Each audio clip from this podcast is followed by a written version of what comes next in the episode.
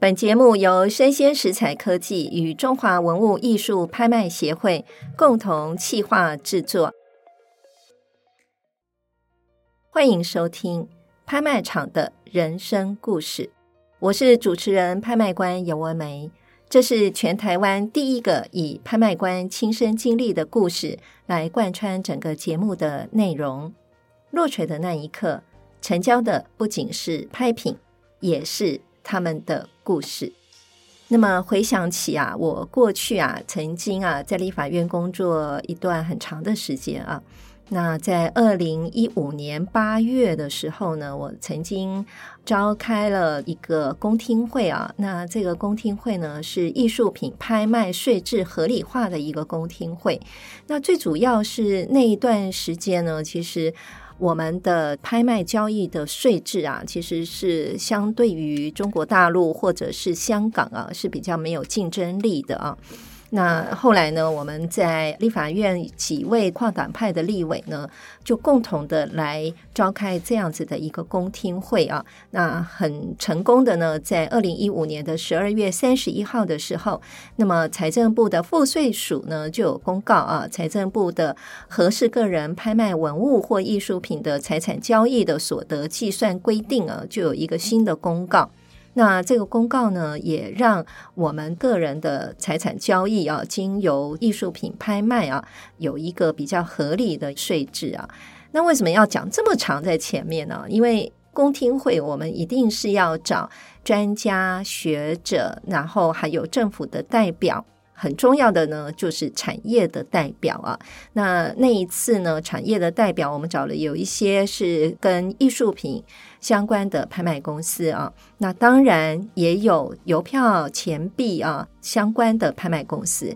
那这些拍卖公司呢，其实我本来并不熟悉他们啊，所以我就委由啊钱币的收藏家啊侯世杰侯老师啊来代为邀请啊，所以今天呢，我们就来邀请侯世杰老师啊。跟各位听众朋友问好一下好吗？有博士好，各位听众大家好。 OK，好，那侯老师呢？哎，刚刚我介绍您是钱币的收藏家啊、哦，那您收藏钱币的缘起又是什么呢？呃，收藏钱币是大概我外公，我小时候给我一些日治时代的一些铜板哦，啊把它装成册。装成册，嗯对，装成册有一个小册子专门在收那个，是收一收，后来被我爸爸收走了。嗯，我爸说这个不错，他就帮我保管。嗯，等到后来我长大了，我爸再还给我，所以变成十几册了。嗯，他也开始有收藏。嗯，哦，那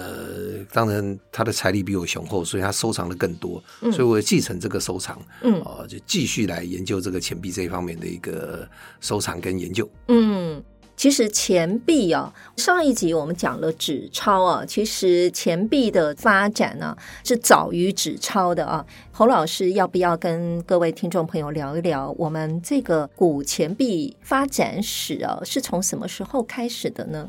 按照《史记·盐田论》里面的一个记载，哈，嗯，就是中国在夏代的时候已经用是用贝壳，嗯。做钱币，嗯嗯，但是贝壳这个钱币基本上是天然的捡来的。我住在海边，我什么一捞我就很有钱，嗯嗯。但是问题当时住在海边人很少，哦所以它才能成为一种代表性的货币。但是它有成分、有重量的问题，嗯，哦，所以一直到秦朝这个时候开始就著作了一个从金属的货币。嗯嗯那金属货币基本上来讲，哦哈，我们简单说，它是因为国家机器在制造的，嗯嗯所以它成色也好，分量也好，所以代表它这个是多少价值，是有一定的公信力。嗯所以这个金属价比发行之后，哈，像秦朝统一中国，它所用的半两钱，嗯，那汉武帝也有发行的叫五铢钱，嗯，这些钱都是国家铸造的，嗯所以它在市场上交易有它一定的公信力，嗯嗯，所以交易起来大家就会比较放心，哎，这个是值多少钱？比如这个肉是多少钱，这个斧头是多少钱？那买这些匹布是多少钱？哦，就是说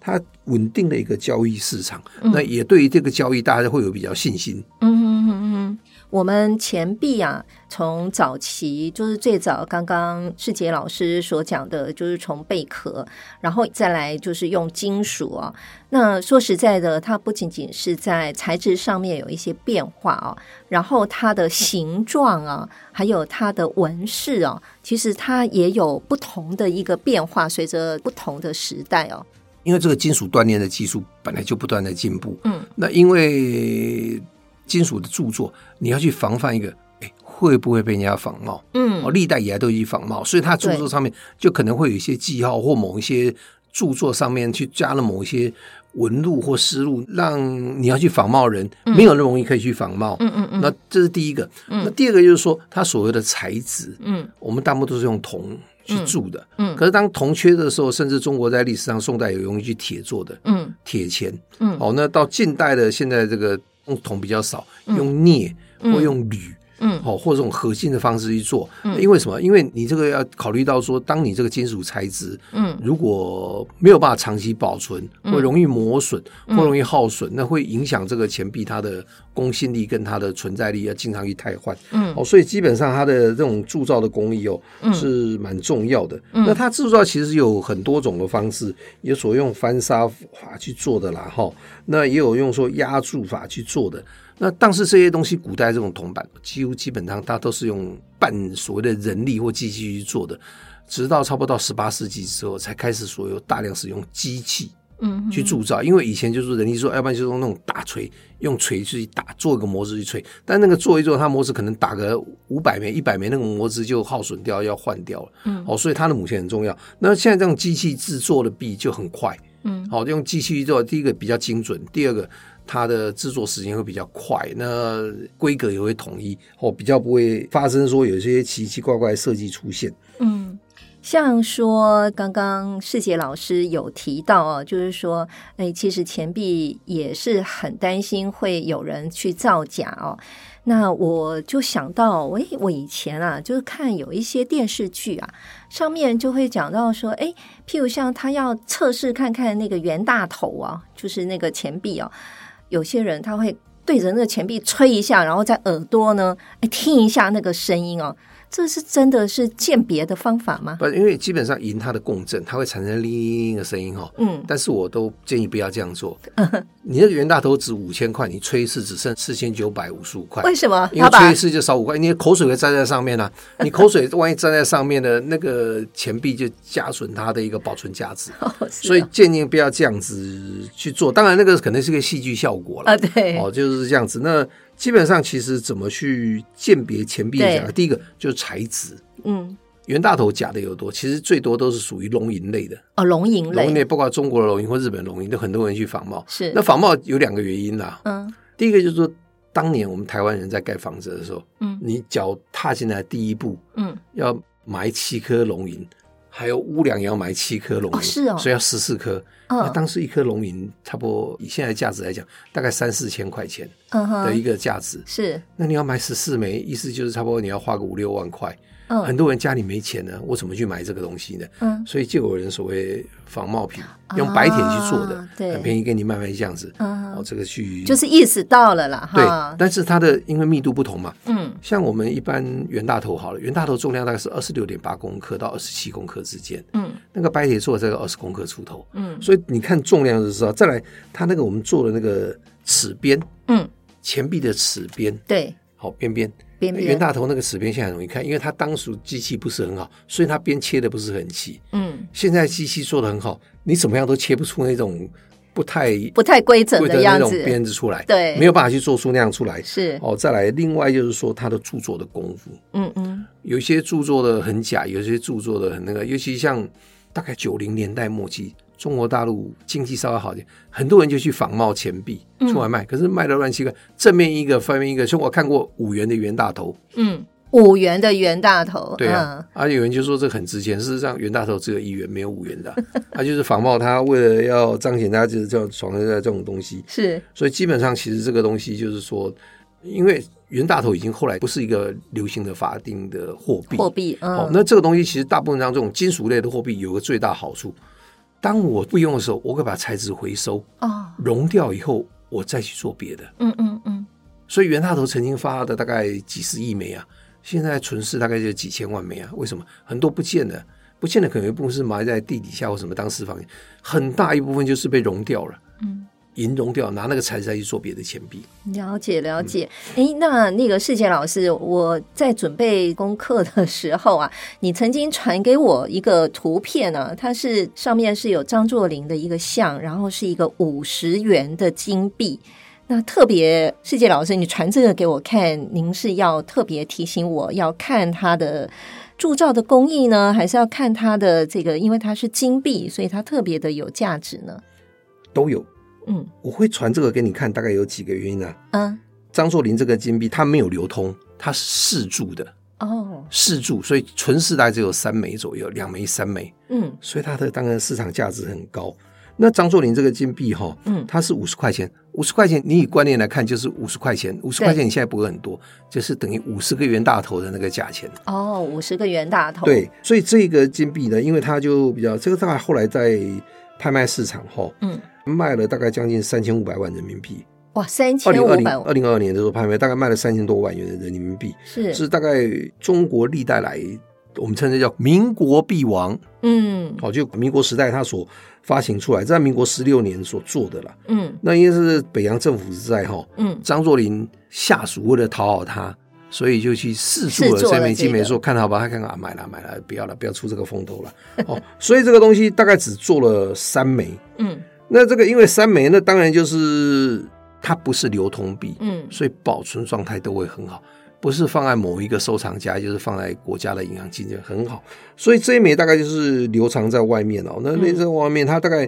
拍卖价钱一样，它有经过几次拍卖啦。嗯它上一次拍卖大概是三百九十几万人民币，将近四百万。哇这次拍的大概涨了十倍，哦，嗯天啊这哪大概九倍到十倍。所以拍卖的这种东西，其实往往就是怎么讲，就是看稀少。嗯，其实要看品相了啊，就是说第一个稀有性嘛啊，然后第二个要看它的品相、保存状况好不是没好错啊。那刚刚那个世杰老师，你有讲到说有一些是试铸，然后有一些是你之流前通有货币提到。呃，流通货币，那譬如像说试铸，有一些它的钱币啊，只是试铸，然后呢，它会是什么样的状况，它才会做流通？哎，我跟博士说明一下哈，嗯通常一个国家要出一种货币之前哈，嗯它就是先设计图案，嗯呃，不会只有设计一种，可能设计五六种、六七种图案，嗯，然后给这个财政首长或者是给国家领导人看看哪一个比较好。是好，那他考出来要这两三种不错，所以这两三种我们就打个模、刻个模，先印出来看看这个钱币是怎么样。嗯嗯那最后采用的假设是 A、B、C 三种方案，采用这个 A 方案的时候，嗯那 A 方案就会在流行，可 B 方案、C 方案它没有出现啊，没有出现，哦只有只有这四五枚的四柱币。嗯那这四柱币其实就是当初可能就是说国家领导人或财政部长家里哦留着，嗯，也不会叫你缴回啊，嗯，那所以留着，那他后代子孙哎拿出 来卖，这样流出不来过就这样是子会不会有一个问题啊？就是说，其实它因为并不流通，所以其实它可能在某一些，不管是钱币的注入啦，或者是可能在历史的登载上面啊，会没有这样子的记录，会不会有这样子的可能？呃，比较不会啦。为什么？嗯因为其实这个东西，一个国家哈，嗯，一个财政健全的国家，我要发行什么币，我的试注的时候，我的设计图可能有七八种，是，那我决定了说这三种去著作一下，嗯著作出来看的时候，这个都是会有记录。在财政健全的国家，它要发行任何一种钞票或是钱币，它都会有一定的记录。所以这个记录在的时候，嗯当然就是一个佐证啦。嗯，了解。那还有什么其他特殊的钱币的故事吗？我讲一个美国好了，嗯在一九三三年哈，嗯美国有个二十块钱的金币。嗯哦，那最近成交价更吓神了，嗯，大概将近一千九百万的美金成交，哇，哦一也千就九是百大万概美金，台币五亿多是，哦，五亿多嗯成交，为什么呢？它这一枚金币哈、哦，嗯，为什么？因为当时他的罗斯总统他决定把钱由金本位嗯取消了，嗯取消，所以这个金币它就不发售，嗯不发售它就全部都收回来。嗯嗯嗯可是其中有一枚不晓得什么原因就出口了，嗯，而且流到当时埃及国王的手上。哇哦，那因为留到埃及国王的手上，哎，基于外交哈、嗯也不好意思要回来了。嗯嗯嗯所以他现在有两枚，一枚在美国国家的联邦储备局里面，它一个展示中心，嗯，一枚就在这个埃及王的手上。是，那这个埃及王呢，他后代就拿出来卖嘛，嗯啊，卖卖卖卖，现在卖到一枚到快两千万美金，一千八百多万美金。嗯那因为这是有可考的，是所以大概现在目前钱币成交额最最高高的大概是这一枚，哦，这一枚的钱币啊。是那因为它其实对照起来，它的流出力是有，而且它中间有经过四五次的拍卖嗯哦。最早拍卖好像是十几万块钱，然后留到现在嗯几十年下来涨到这么高的记录嗯哦，所以这个其实都是少量啊。嗯然后你要注意到，创天价的多数是金币，哎是哈、所以它的材质也有很关重，系也有对关系那哦。因为其实金币来讲，第一个它不太容易去腐蚀嘛，嗯你像银币哦，嗯容易被腐蚀掉，那铜币根本不用讲了，嗯金币是不会的。嗯哦，那嗯第二个金本来就有它的一定的价值在的。嗯嗯嗯你现在一个一盎司的金币大概快两千块钱，是你一盎司就六万多块了，所以嗯你怎么样一个金币都还可以保持它一定的价值存在。 OK，那譬如像说我们要在拍卖之前啊，说实在的，像钱币的话，它还是需要有一个鉴定的过程嘛，哈。然后这个鉴定的过程，像在美国有一个 PCGS 鉴定的是一个专业的钱币平等的服务公司，然后它来做认证啊。那很多的藏家，他如果要把他的钱币拿出来拍卖的话，他要怎么样去做认证跟鉴定？这样子的话才可以送拍呢？一般来讲，它的拍卖公司是这样子哈、嗯你如果去送鉴定，等于这个鉴定公司帮你做保证。嗯那我们刚讲的那两枚金币，他都没有去送牌，他都没有去送认证，就拿出来卖，那嗯是就是买的就是一个信任啊。嗯嗯嗯，哦，因为就是很少嘛，你不太可能，你上一手谁是买的，上一手是某甲买走，某甲拿出来卖的，就是流传有序了。对其实他不需好要啊再、没有没有，就是说我这种比如说中等价位的，好吧，你像袁大头好了，嗯袁大头如果品相很好的，我拿去 PCA 说 NGC 这两家是美国最有名的鉴定公司，全世界在鉴定的哦。嗯如果他他满分是七分，如果你鉴定到六十几分哈、嗯本来五千块钱的一个市价的一个袁大头，你因为鉴定到六十七分、六十八分，可以卖到五万块、十嗯万块，因为它品相好的存世不多了。嗯那它这个就是第一个，它鉴定真伪；第二个就是鉴定你的等级。嗯，然后它在拍卖市场，就是说当我拍卖市场有这个鉴定的时候，嗯我就拿到一个保证嘛，嗯，还有一个保证说，万一日后发生有问题的时候，哎，那这个鉴定公鉴定公司司要负赔责钱哦，是对，那大部分鉴定公司它就大者恒大，为什么？嗯我已经鉴定过五十万枚硬币了。嗯我的资料库他的资跟料库我的人才库，是我都有一个很稳固的存续存在，嗯所以基本上我鉴定的公信力嗯就会很好。那近哎年来中国大陆成立很多鉴定公司，哦是但是他们就没有办法像这些美国公司他们鉴定的东西嗯那么有公信力。为什么？因为他第一个鉴定人才不足，第二个他把它装进盒子里面去，他是不是愿意去做比较负责任的去鉴定这个东西，是会不会有私心存在？嗯甚至过去中国大陆有这种，哎，我拿去一个钱币色卖，哎，你这个不错，可以卖十万块，嗯可是你拿去鉴定。那鉴定公司给你收了三千块钱鉴定，就告诉你说这一枚是假的，我不收了，嗯你三千块就被骗走了。对，所以这个中间其实还是有蛮多需要小心注意的地方啊。今天其实世杰老师也有带一个已经封存好的、鉴定过的钱币啊，来到我们的现场啊。那上面呢，其实它会有一些封存，然后它可能有一些 Q R code，或是它有一些数字啊，来代表一些不同的意义哦。我不晓得老师您可以因为来它早跟年大的家讲，嗯在 QR code 没有之前哦，他就会把那个什么哪一个国家发行的，它的年代是多少发行，那上面还有一个等级，那嗯等级是打一个分数进去。嗯好，那后来现在有 QR code 之后，对不对哈？嗯，他就把这个东西放在 QR code 里面了。是好，那你就没有那么多特别资讯，你就看到这个东西。那它封起来，基本上来讲，它跟空气完全是密封的。嗯你要开是可以啦，你要拿去原公司去开，它有很特技术就帮你打开来。嗯嗯嗯，要不然你自己没有办法去开，就有点像避免你去跟空气接触，嗯因为事实上空气接触对这种钱币来讲哦，也是一个损害，嗯而且避免你偷龙转凤，对不对？哈，这呃种是没错，中间对而且你钱币你上面有指纹，啊，嗯，是你是你是，只要手去碰到有指纹，都会大大降低它在收藏上市场的价值。嗯，所以拿钱币也是要戴个手套，是吧？呃，戴手套对，哦，也是要戴手套啊。那像那个钱币的，譬如像说要拿去给人家认证啊，等等，这个是你要送拍前一定必要的程序嘛？除了刚刚所呃，提它到大流传概有序几之种外，方式了哈。嗯第一种就是如果你的比较高单价，那拍卖公司认为你说这个东西可能有小争议，嗯，或者说认为说他会建议你说你鉴定之后你可以卖更高价，他会建议你去拍卖公司去哦所以不去见得鉴定公司去拍卖。拍卖公司会建议你去鉴定。是，第二种就是说，我在拍卖公司我买到了之后，嗯，我花个两百万买一个钱，我送去鉴定一下，万一是假的，我就退给你了。哦，啊，真的，嗯、那没关系，我买下来，我就装下来，我就装盒。这个我们一个我们叫装盒，嗯哦，装了盒之后，哎，我就可以很安心的收起来。所以买到之后，也有人再去鉴定，嗯，都有两种这种情形。那鉴定大概第一个，你拍卖公司他们都会跟这些鉴定公司去做配合。是另外一个就是说，这些比较 PCGS 啊，或者是嗯 NSG 或者是 PMG 这种比较大的纸钞钱币鉴定公司，它都会在台湾有一个算委托商。哦，那它的总部大概是在香港，嗯呃，收了以后你寄到香港，香港再寄到美国，或是请他去委托嗯去鉴定。那它鉴定时间 round down 快则一个月，慢则两三个月，哦，鉴定时间要那么久，不，因为它你一定要找专家看是，哦。通常看它大概有两种，一种先是物理性的，嗯物理性就是看你的重量，看你嗯的材质，嗯那看你上面的各种东西。嗯第二个再去就你鉴定上面的一些刮痕或什么之类的嗯，再去给你鉴定分数。嗯，哦，大概嗯是这样子鉴定它，大概有这两种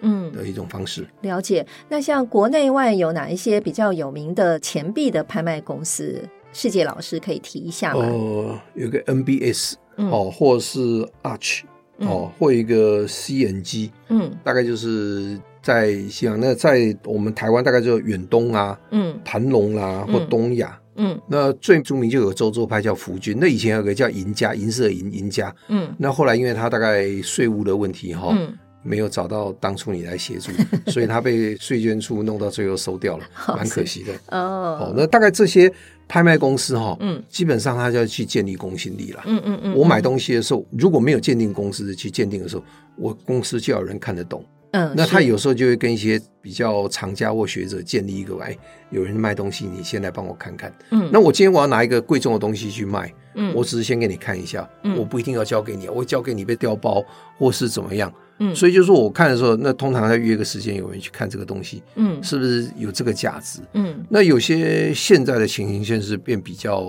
可悲，就是上一代过世了，上一代是收藏家，下一代搞不清楚，就拿出去就随便卖一卖。嗯所以往往有时候这些收藏公司，哎，他不跟你收，他就叫别人去买，嗯哦，叫那个钱币社先去买，钱币社十万块给你买下来，钱币社再拿来拍五十万，嗯中间差价就很大。所以你懂或不懂，了解不了解，你要拿去卖的时候，真的是要谨慎。那怎么办呢？假设我自己本身呢，是因为我的父亲有这样的收藏，可是我并不了解啊。那我如果说我怎么样可以保障我自己不会被刚刚世杰老师所说的这种状况基本所上哈啊迷惑呢？有哎有两种方式啊。对第一个，现在网络很发达，可以去网络查询一下，但是网络资讯是很破碎嗯的。对，你看到某一枚钱币，比如袁大头，嗯哎，这枚居然卖到十万块，嗯为什么我去买只有三千块？嗯那枚是很好有鉴定过，你这枚是破破烂烂的、啊，三千块正好而已啊。嗯哦，这就是说你去网络上多查询。第二种就是说有一种克劳克劳斯嗯 Klaus 哦这家公司，它要做钱币年鉴，那上面有大概它的市场的一个参考价值。嗯它大概一个就是说平常嗯普通品相、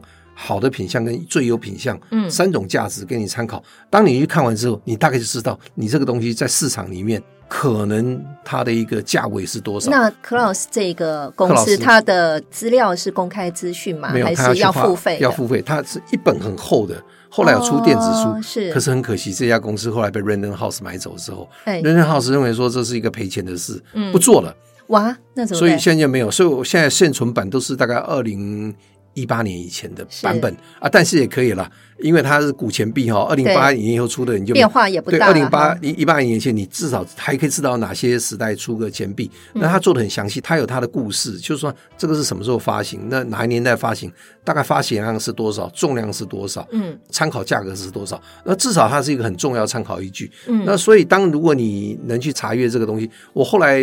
花了钱，大概花了两百多块钱美金买的电子书，嗯哦，买了电子书，那它还不错，它可以给你三年去 upgrade 哦。然后我大概二零一四年买，然后二零一六年去 upgrade，二零一八年最后一年我把 upgrade 的时候就没有了，嗯就是它会 upgrade 的，可以去之前的资料，要不然你就去加入一些学会哦，国际拳击学会，嗯，它也会定期有一些拍卖，像刚刚那个西基，对它是一个拍卖公司，它的行路不送了，你要花钱去买哦是二十块钱，但是你买一次之后，它就会寄 email，不断再寄不断 email 给记你，对它就会寄 email 给你，我要去拍卖。是所以这等于变相交换。你第一次买它行路了啊，如果你有成交，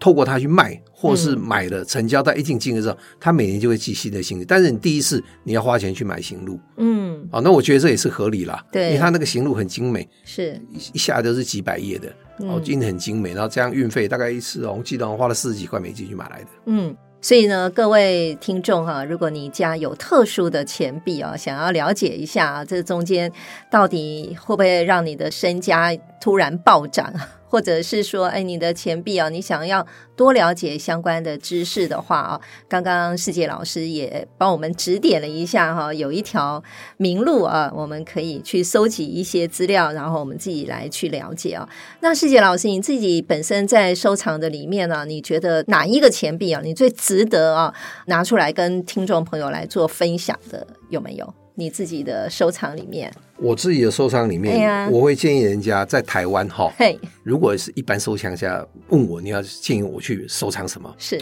我会建议去买八十三年跟八十四年的生肖套币。哎，为什么呢？八十三年有什么？那是哪八一年十三年哈嗯，跟八十年，一个是狗年，一个是猪年。哦，那时候大概第一套是八十年鸡年嘛，那鸡年因为发行很常规，可是八十三跟八十四年嗯是哦它一个很特别，它里面有个五十块钱，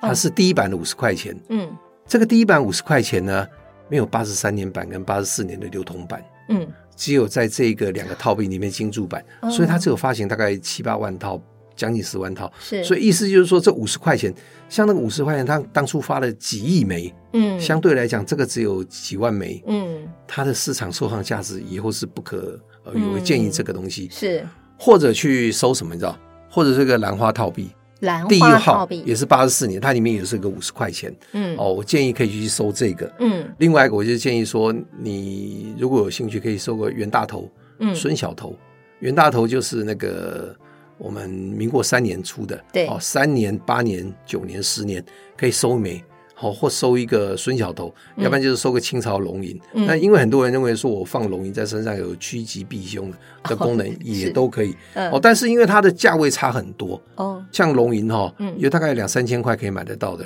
也有几百万的，嗯哦，就是看你自己的兴趣可以去买，但是不懂不要乱买嗯啊、不懂也不要乱卖。嗯搞清楚再去做交易会比较好，而嗯且多花点时间去做研究。嗯，哎那其实这个东西虽然是一个冷门的东西哦，对，但是你也可以容易在网络上找到相关的信息资料，嗯搞清楚再去买。嗯，好，那其实呢，在我们经济学理论里面啊，有一句话，其实我们常常也会来讲到啊，它叫做劣币驱逐良币啊。我们常常听到人家讲说劣币驱逐良币，其实它是一个经济学的理论，你知道吗？那这个经济学的理论呢、它也称为是格雷欣法则啊。那这个是一个货币的规律啊，它其实它最主要的理论的来源，它就是讲说，其实一样的货币，它可能成色不太相同啊。那但是呢，它在市场流通的时候呢，诶，人民呢，他就会把成色比较好的货币呢留下来，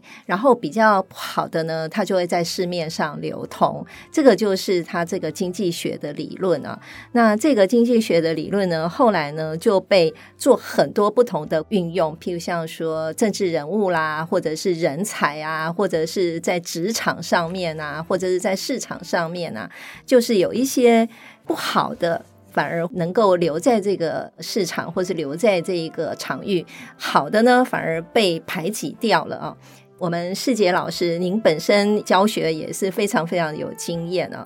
您再看这一句话啊，劣币驱逐良币，还是良币驱逐劣币？你觉得这中间有什么不同吗？我觉得真实状况是这样哈、哦，嗯劣币央行会回收、熔掉、重新著作。 ，OK，所以良币会存在人身边，就刚你讲的，收藏家当然我要收藏比较好的哦。附带我来讲另外一个哈、嗯，比较古远的钱币。好，上上个礼拜吃饭，嗯我一个朋友很开心碰到我，他拿了一枚开元通宝嗯给我看。嗯，开元你知道是他认为说那是唐朝的钱，唐朝唐朝的嗯钱嘛。是，喊我说这个值不值钱？我说嗯，大概二三十。嗯他误以为是二三十万，他就很开心。我说那我家里有三枚，我拿去卖大概多少钱？大概一百块钱。嗯他说怎么可能会这个钱？其实很多人误会，开元通宝是唐朝从开朝以来，嗯，包括唐高宗、唐世祖，一直到唐玄宗都是用开元。嗯只有这个钱，你没有看过那个唐朝的其他的下面这个钱，他就用这个，所以很多嗯很多。虽然后来融掉，但是你知道他在藏私房钱或地底下挖出来，估计现在全中国嗯，开源通宝大概还有三四亿枚，哇天，所以基本上这么多，嗯，自然你价钱就不会就很不会好。高的。好、嗯那另外一个就是说讲了后，我就说那没关系，我就拿一枚乾隆通宝送给他。嗯我说你做生意的，你就把这一枚放在你的公司，嗯，开源开门都钱得来，钱就会兴隆。哎对对对那他说这个乾隆值不值钱？我说乾隆也不太值钱。嗯他为什么？因为乾隆在位六十几年，嗯，所以他那个时候是清朝的盛世，是，所以他的那个铜钱发行也很多，也很多量都很大，但是就是一个象征，就是开元跟嗯乾隆。乾隆，哎 OK 呃做生意的白一枚开元跟乾隆，看你亏蒙斗鸡，对吧？哎，钱就会兴隆了。是哇，那这个来作为我们拍卖会人生故事小领悟啊，做生意嘛哈。可是其实不仅仅是做生意啦，其实做任何的事情啊，怎么样去开源，然后怎么样让自己呢蓬勃发展，然后乾隆啊，收藏个钱币确实是很好的寓意哦，是不是？谢谢主持人，希望你也可以开元乾隆啊！ OK，好，祝福大家，祝福各位听众开源 and 乾隆。落锤的那一刻，成交的不仅是拍品，也是他们的故事。我是主持人、拍卖官尤文梅，我是钱币收藏家胡世杰，祝福你们。邀请您继续锁定我的 Podcast 节目《拍卖场的人生故事》。感谢您的收听，期待下一次与您空中相遇，拜拜。谢谢，再见。